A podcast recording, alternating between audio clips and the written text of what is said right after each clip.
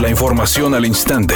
Grupo Radio Alegría presenta ABC Noticias. Información que transforma.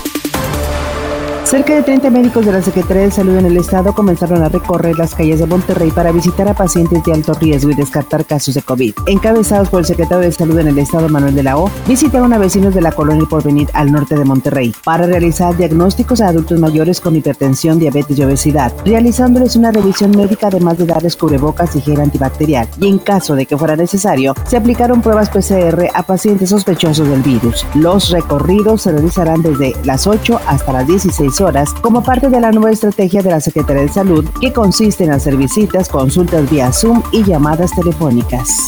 El dirigente estatal del PAN, Mauro Guerra, no descartó una alianza con Movimiento Ciudadano para los próximos comicios del 2021. Pues la ley no lo permite, o sea, la ley permite que se haga alianza entre diferentes fuerzas políticas. No se descarta, pero creo que hoy la prioridad es concentrarnos en resolver el problema de salud, en ayudar a la ciudadanía.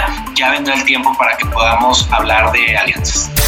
El secretario de Educación Pública Esteban Moctezuma informó que el próximo lunes 24 de agosto inicia el ciclo escolar 2020-2021. Indicó que comenzará a distancia a través de la televisión abierta porque no hay condiciones para hacerlo de manera presencial. No son transmisiones de entretenimiento, tendrán validez oficial las clases tendrán valor curricular y los estudiantes serán evaluados sobre sus contenidos en su momento. Esteban Moctezuma dijo que habrá clases de manera presencial en los estados donde el semáforo epidemiológico esté en verde.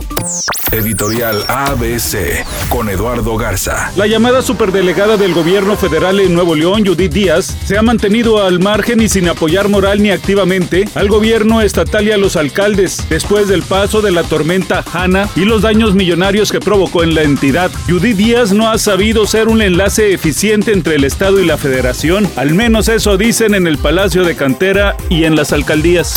Este fin de semana se jugaron siete partidos de la jornada 2 del torneo Guardián 2020. El viernes, Cruz Azul y Puebla empataron a un gol. Los Bravos de Ciudad Juárez vencieron 1 por 0 al Necaxa. Tigres y Pachuca empataron a un gol. América vapuleó 4 goles por 0 a los Cholos de Tijuana. El Toluca se impuso 3 goles por 2 al Atlético San Luis. Querétaro y Mazatlán empataron a un gol y Santos venció 2 goles por 0 a las Chivas. La saga cinematográfica Crepúsculo finalizó en el 2012 después de cinco películas y la franquicia literaria creada por Stephanie Meyer hizo lo propio en el 2008. Ahora, la autora añadirá un nuevo capítulo a la historia con Sol de Medianoche, libro que saldrá a la venta el próximo 4 de agosto. A la luz de la nueva novela, la directora de la película, Catherine Hardwick, ha hablado sobre una posible adaptación para la gran pantalla en la que Robert Pattinson no está contemplado.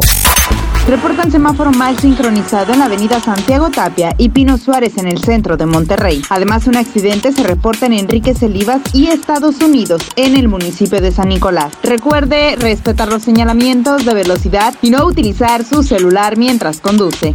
El pronóstico del tiempo para este lunes 3 de agosto del 2020 es un día con cielo despejado. Se espera una temperatura máxima de 34 grados, una mínima de 30. Para mañana martes 4 de agosto se pronostica un día con cielo despejado, una temperatura máxima de 36 grados y una mínima de 24. La temperatura actual en el centro de Monterrey 34 grados.